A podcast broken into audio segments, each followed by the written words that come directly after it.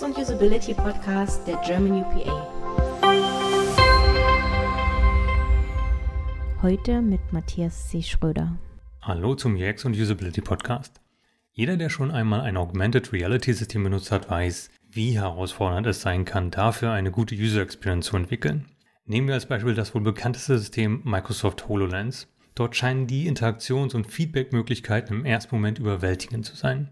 Mittels Handgesten kann man mit diversen Objekten interagieren oder diese auch nur mit den Augen auswählen oder mit der Stimme oder mit der Kopfposition oder oder oder.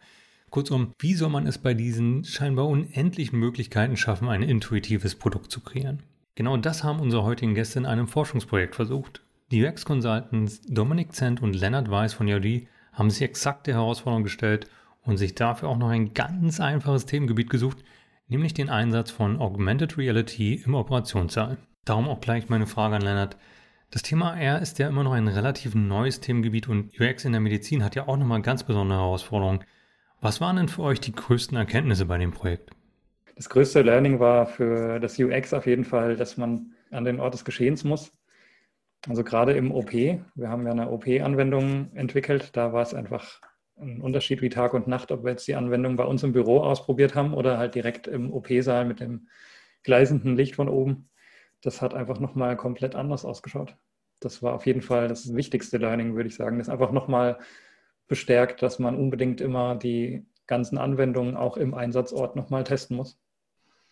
Ja, und vielleicht auch nicht immer darauf warten, dass es wirklich perfekt ist. Also wir hatten jetzt eine Zielgruppe mit Ärzten, hatten auch Oberärzte mit dabei, die wir da interviewt haben und selbst die freuen sich, wenn sie was nicht Fertiges kommentieren dürfen. Also gerne auch Mut haben, wirklich nicht fertige Sachen wirklich agil und iterativ zu entwickeln. Was von medizinischer Seite her vielleicht noch ein interessantes Learning war, was wahrscheinlich viele Menschen denken, dass das Gehirn ist so ein super fragiles Gebilde.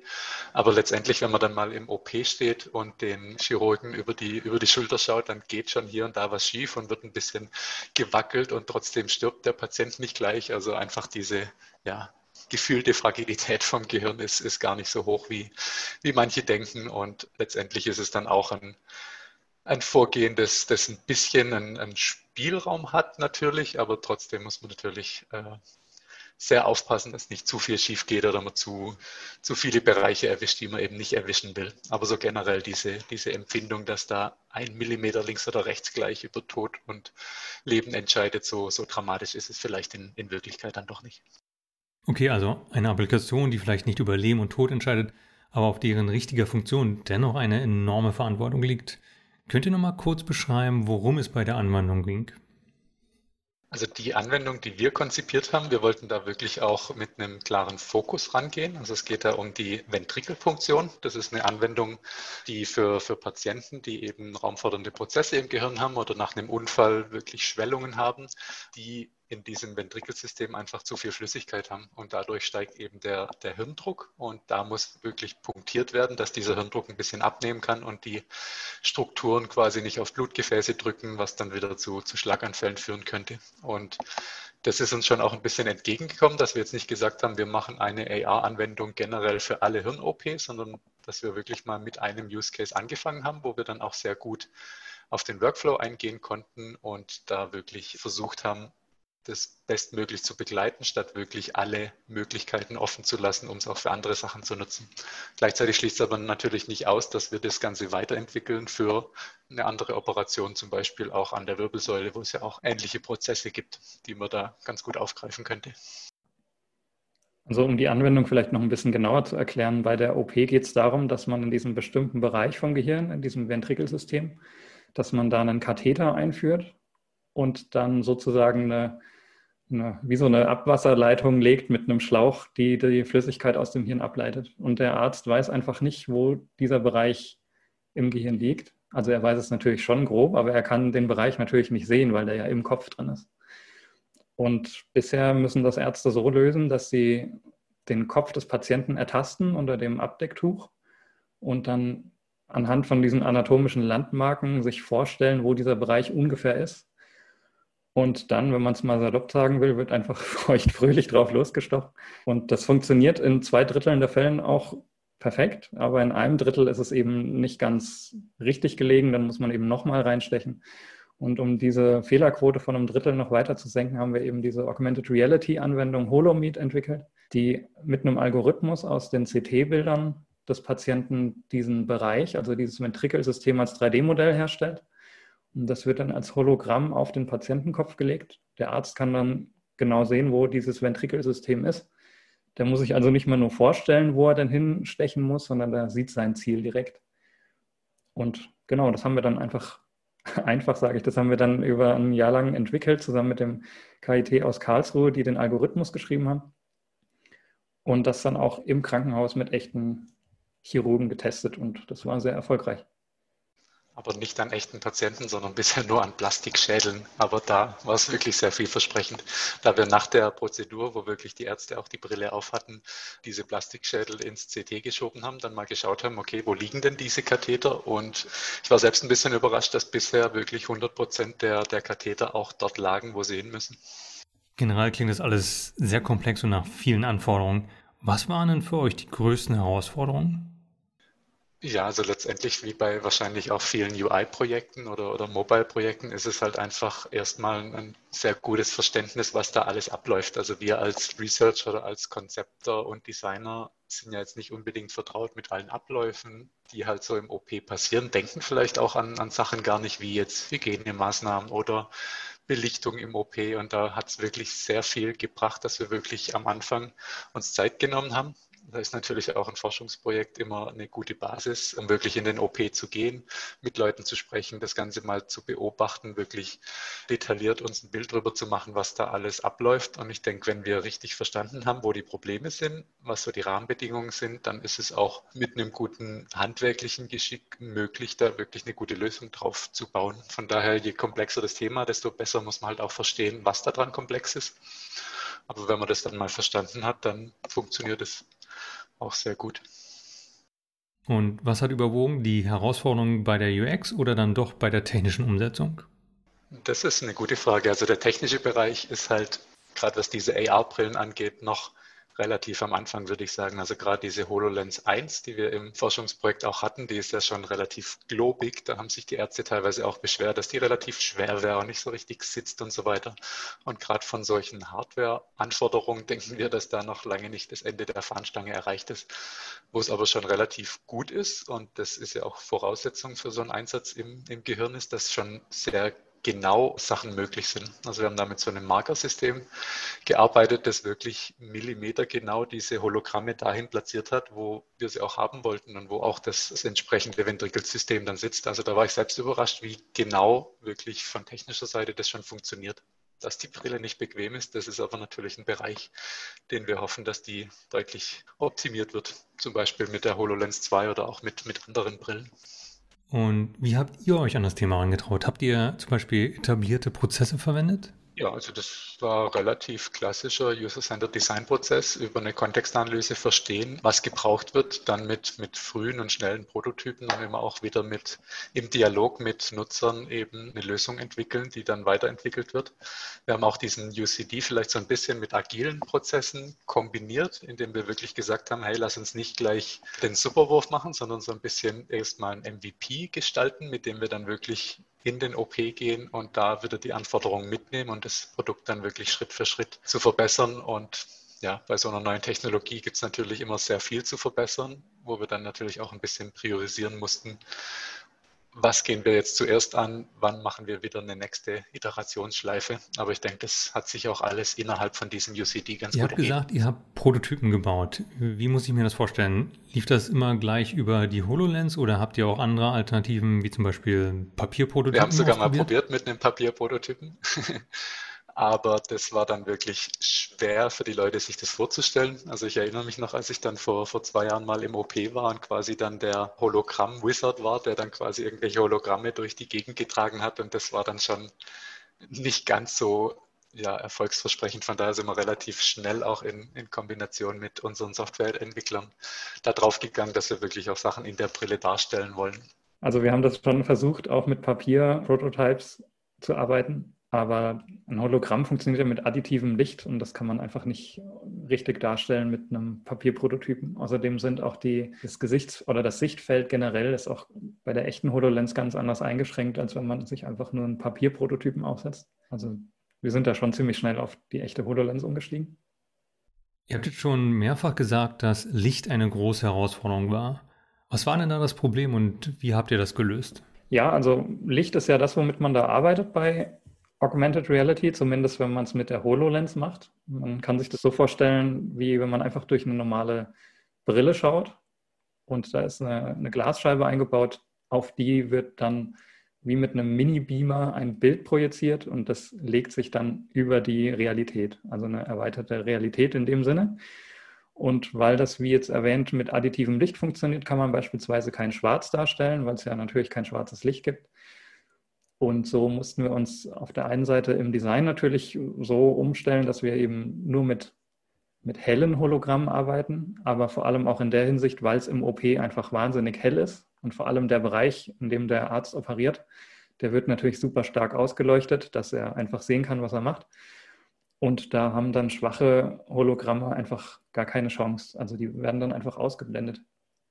Das kann man als Vor- und als Nachteil sehen. Also auf der einen Seite kann der Arzt durch dieses Licht im OP selbst einstellen, wie stark er das Hologramm sieht. Das fand ein Testteilnehmer bei uns auch gar nicht so verkehrt. Auf der anderen Seite ist natürlich der Nachteil, dass man dadurch schon sehr eingeschränkt wird. Also wir haben am Anfang mal versucht, mit rotem Licht zu arbeiten, also mit roten Hologrammen. Und die sind einfach komplett verschwunden, weil rotes Licht zu schwach ist, um unter dem hellen OP-Licht noch sichtbar zu sein. Die letztendliche Lösung war, dass wir bei uns im Büro äh, ganz starke Fotoscheinwerfer aufgestellt haben um diese Situation halbwegs nachzustellen. Und dass wir uns im Design auf weiße und blaue Hologramme beschränkt haben, weil das einfach im Praxistest sich als am besten sichtbar erwiesen hat. Wir sprechen ja heute nur über Herausforderungen. Ich kann mir vorstellen, dass die nächste Herausforderung war, Testpersonen zu bekommen. Aus eigener Erfahrung weiß ich, wie schwer es ist, Ärzte oder gar Oberärzte für Usability-Tests zu bekommen. War das bei euch auch so? Erstens mal die Ärzte und zum anderen ja auch der OP. Also der ist ja auch nicht immer frei. Klar war, war eine große Herausforderung. Was unser super großer Vorteil in diesem Projekt war, dass wir von Anfang an eine Uniklinik mit eingeplant haben. Das heißt, die hatten wirklich auch Arbeitspakete innerhalb von diesem Projektkonstrukt und dadurch hatten wir halt immer direkte Ansprechpartner, die auch daran interessiert waren, dass was dabei rauskommt. Aber sobald wir quasi diese kleinere Blase von Ärzten verlassen haben, war es schon echt schwierig. Wir hatten auch eingeplant, dass wir noch mindestens in einer weiteren Klinik das Ganze testen und auch die, die Kontexte Analyse durchführen. Und das hat wirklich auch zu Verzögerungen geführt, dass wir wirklich, glaube ich, drei bis vier Monate gebraucht haben, obwohl quasi wir schon Kontakt zum leitenden Oberarzt hatten, bis wir wirklich dann mal im OP waren, bis wir quasi bestätigt hatten, dass wir keine Firma sind, die da irgendwas verkaufen will, sondern dass es wirklich nur um, um Forschung geht und um Entwicklung. Und das war schon nicht ganz so einfach. Aber ja, da muss man dann einfach dranbleiben und vielleicht auch von, von Anfang an ein bisschen mit einkalkulieren, dass das vielleicht eine schwere Zielgruppe ist, die, wenn sie mal da ist, super interessiert ist, super Input gibt. Aber bis man sie so weit hat, dauert es halt einfach ein bisschen und braucht es manchmal viele E-Mails, viele Telefonate, viele Doodles. Am Anfang hatte ich ja schon gesagt, dass man bei AIA eine fast schon überwältigende Breite an Interaktionsmöglichkeiten hat. Was habt ihr davon ausprobiert und was hat besonders gut funktioniert? Also besonders gut hat technisch gesehen eigentlich alles funktioniert. Das war auch überraschend, dass sowohl Gesten als auch Sprachsteuerung oder wie wir uns dann am Ende auch entschieden haben, durch Neigung zu steuern, das hat alles sehr gut funktioniert. Die Frage ist nur, in welcher Situation man das alles benutzt. Also wenn wir jetzt eine Anwendung für eine Baustelle konzipieren würden, wo man beispielsweise Reparationen mit durchführen kann, dann wäre eine Sprachsteuerung natürlich nicht so klug, wenn da ständig Lärm ist. Im OP war jetzt das Problem, dass der Nutzer die ganze Zeit seine Hände braucht, weil zum Operieren nutzt man natürlich seine Hände. Deswegen sind die Gesten damit schon mal komplett abgefallen. Und wir haben uns, wie ich jetzt schon gesagt habe, dann auf eine ähm, Neigungssteuerung fixiert. Da geht es im Prinzip darum, dass der Nutzer dann mit seiner Blickrichtung, also je nachdem, wie er seinen Kopf neigt und die Brille bewegt, so eine Art Cursor in seinem Sichtfeld bewegen kann. Und wenn er dann mit diesem Cursor für eine bestimmte Zeit auf einer Schaltfläche verweilt, dann aktiviert sich die. Also wir haben das dann Long Gaze genannt oder so wird das auch in diversen Foren oder Online-Berichten genannt. Damit haben wir dann erreicht, dass der Chirurg die ganze Zeit seine Hände frei hatte und mit diesem Long Gaze einfach, ich glaube, 1,2 Sekunden über Buttons geht. Und damit schaltet er dann seine Schaltflächen um und kann so die Informationen auf seinem Bildschirm oder in seinem Sichtfeld einstellen.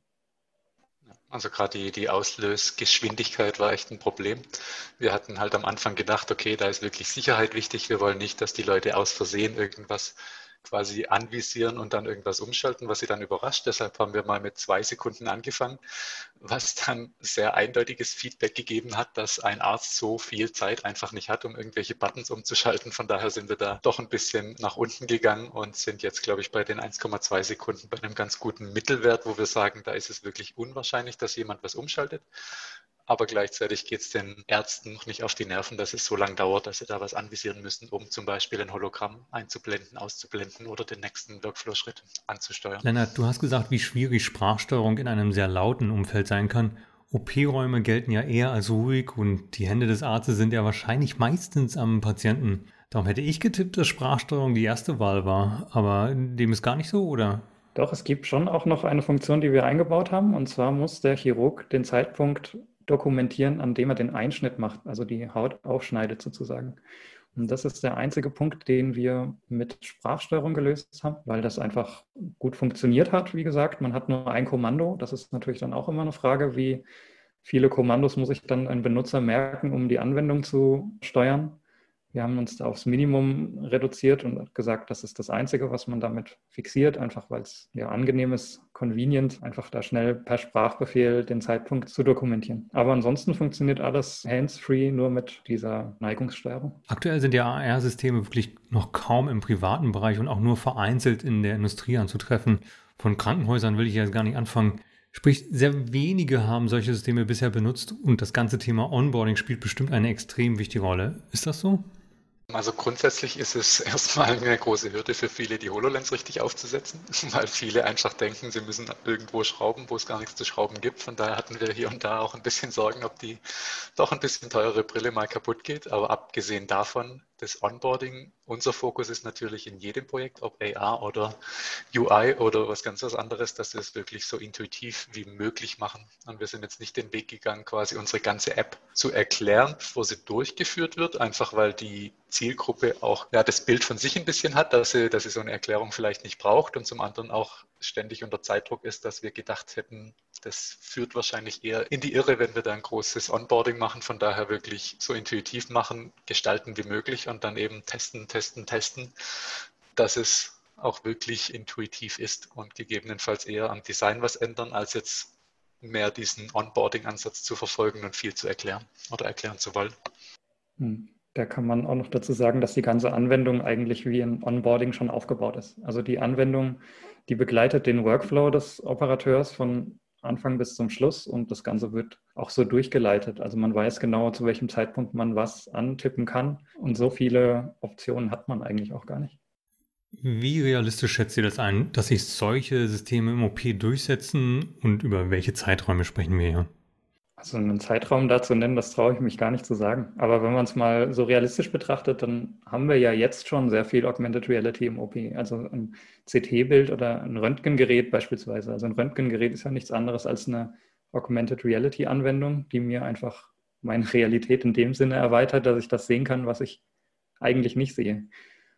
Und ich denke, an unserem Projekt haben wir jetzt gut gesehen, dass das von der Softwareseite auf jeden Fall gut machbar ist. Also die Testergebnisse waren ja durchweg positiv.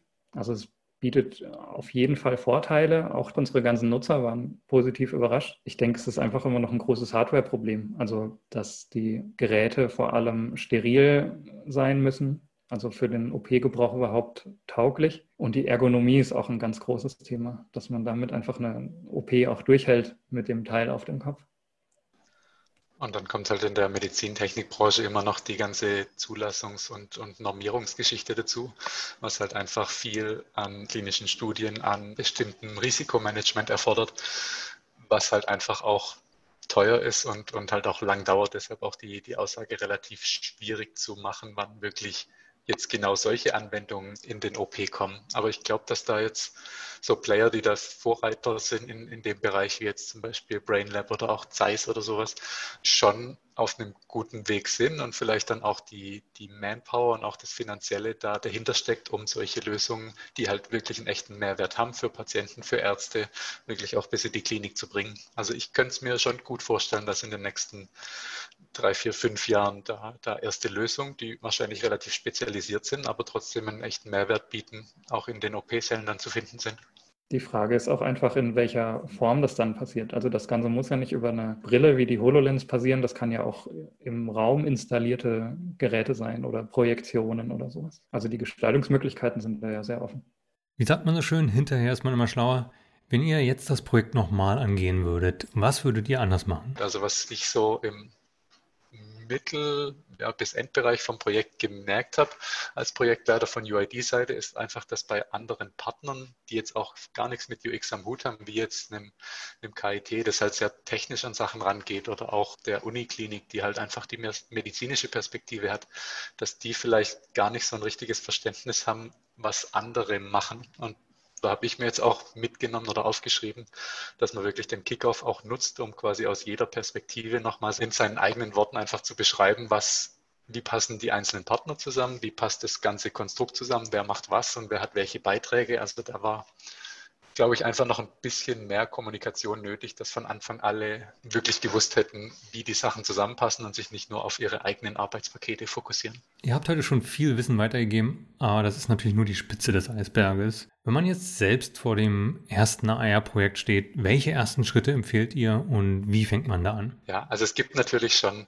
schon viele Geschichten, sei es jetzt auf YouTube, sei es in verschiedenen äh, Blogs und so weiter im Internet findet man da, glaube ich, schon ganz gute Startempfehlungen. Und ansonsten gibt es ja auch einfach echt schon viele Apps, die das Thema AR ein bisschen aufgreifen, wo man vielleicht auch so ein bisschen hands-on einfach die Möglichkeiten schon ein bisschen für sich entdecken kann. Und dann kommt es natürlich darauf an, welche Sachen will ich da damit machen und ist AR überhaupt dann die geeignete Lösung da dafür. Aber dazu muss ich halt verstehen, was ist mein Problem und wie will ich es vielleicht lösen. Also ich denke, am einfachsten, um wirklich hands-on anfangen zu können, ist es mit dem eigenen Mobiltelefon. Eine relativ zugängliche Software ist Unity, mit der man ganz gut ja, im AR-Bereich arbeiten kann. Auch im VR-Bereich geht auch sehr gut. Und im Internet, wie Dominik schon gesagt hat, gibt es sehr viele Quellen, welche Do's und Don'ts es gibt in diesem Bereich. Also von Google oder von den anderen großen Playern, Microsoft. Ich glaube sogar auch von IBM gibt es ganz gute Kataloge, in denen man einfach sehen kann, was dann so die optimalen Herangehensweise sind und was man vermeiden sollte. Ja, und ansonsten einfach vielleicht auch die, die Augen offen halten. Also es gibt ja immer wieder, gerade auf Konferenzen, auf Messen, auf irgendwelchen UX-Szene-Veranstaltungen Vorträge zu dem Thema. Also ich habe schon das Gefühl, dass in letzter Zeit jetzt nicht nur von uns, sondern auch von anderen Firmen da wirklich coole Sachen auch gezeigt werden, auch mit, mit wirklich praktischen Insights. Und ich glaube, wenn man wirklich die Augen offen hat und da interessiert ist, dann begegnen einem schon auch, auch Sachen, wo man was dazu lernen kann. So, also wenn man nach der heutigen Folge sich näher mit dem Thema R beschäftigen möchte, dann muss man ja nicht gleich jetzt eine HoloLens kaufen oder mieten. Habt ihr Empfehlungen? Gibt es vielleicht ein paar Apps, die ihr zu dem Thema empfehlen könnt? Also ich glaube, für den Privatanwender sind der ganz interessant so Sternenhimmelanalysen. Da gibt es einige Apps, die das sehr gut können. Die zeigen einem einfach, welches Sternbild man gerade sehen kann, wenn man denn Sterne sieht und erklären einfach so ein bisschen. Das ist eine ganz schöne Anwendung, denke ich, für Privatgebrauch. Und in der Industrie sind jetzt vor allem viele Reparaturanwendungen sehr en vogue, dass man einfach mit einem Tablet beispielsweise große Maschinen abfilmen kann oder scannen kann, besser gesagt. Und man dann ähnlich wie in unserer Anwendung, wo wir ja diesen Bereich im Hirn angezeigt haben, wird dann einfach bei den großen Maschinen der defekte Bereich angezeigt, dass man genau weiß, welches Teil dann gewechselt werden muss. Und abschließend wie immer noch die Frage nach euren allgemeinen UX-Empfehlungen. Gibt es irgendwas Inspirierendes, was euch in letzter Zeit über den Weg gelaufen ist? Also eine Geschichte, die sogar auch AR-Bezug hat, ist, ich habe auf einem UX Monday mal einen Kollegen kennengelernt, der gemeint hat, ah, AR, super, dass ihr das im OP macht. Ich mache das quasi mit Uhren, also Luxusuhren, wo ich mir dann quasi einfach ein Dummy an die Hand schnall und dann quasi über AR, ich weiß jetzt nicht, ob es eine Brille war oder einfach über Smartphone quasi dann die Uhr, die ich vielleicht kaufen will, an mein Handgelenk projiziert wird. Und das sah auch wirklich schon sehr echt aus. Und das ist für mich einfach so ein kleiner, aber echt sinnvoller Anwendungsfall, wo AR einfach einen Mehrwert liefern kann. Also generell Konferenzen sind natürlich immer super spannend. Letztens war die UX Healthcare, die das erste Mal remote stattgefunden hat mit äh, sehr tiefgreifenden Themen. Also das war nicht nur eine Werbeveranstaltung von den ganzen Vortragshaltern, sondern da ging es wirklich auch tief äh, in die Materie rein und das war wirklich sehr spannend, auch mit einem schönen Austausch. Und habt ihr gerade eine UX-Buchempfehlung? Also ich lese generell nicht so viel, aber wenn dann auch gern so Bücher, die mehr so Richtung Mindset gehen.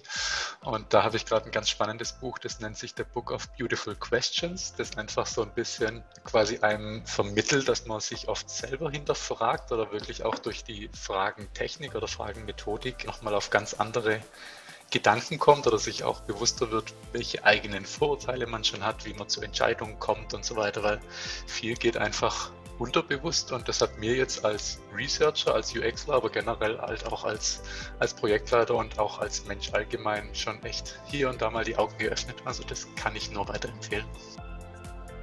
Also generell bei der, für die UX-Herangehensweise kann man eigentlich ganz gut die Bücher von AJ and Smart empfehlen, die sich sehr auf Herangehensweisen in, in kreativen Projekten fokussieren. Das ist auf jeden Fall hilfreicher Input. Super, das klingt sehr spannend. Wir werden die Empfehlungen natürlich alle in den Shownotes verlinken. Und damit sind wir leider auch schon am Ende unserer heutigen Folge. Dominik Lennart, herzlichen Dank für die aufschlussreichen Einblicke. Ich freue mich schon auf ein Wiedersehen mit euch im Webinar, das alle Zuhörer natürlich wie immer über germanupa.de abrufen können. In diesem Sinne, danke nochmals und bis bald.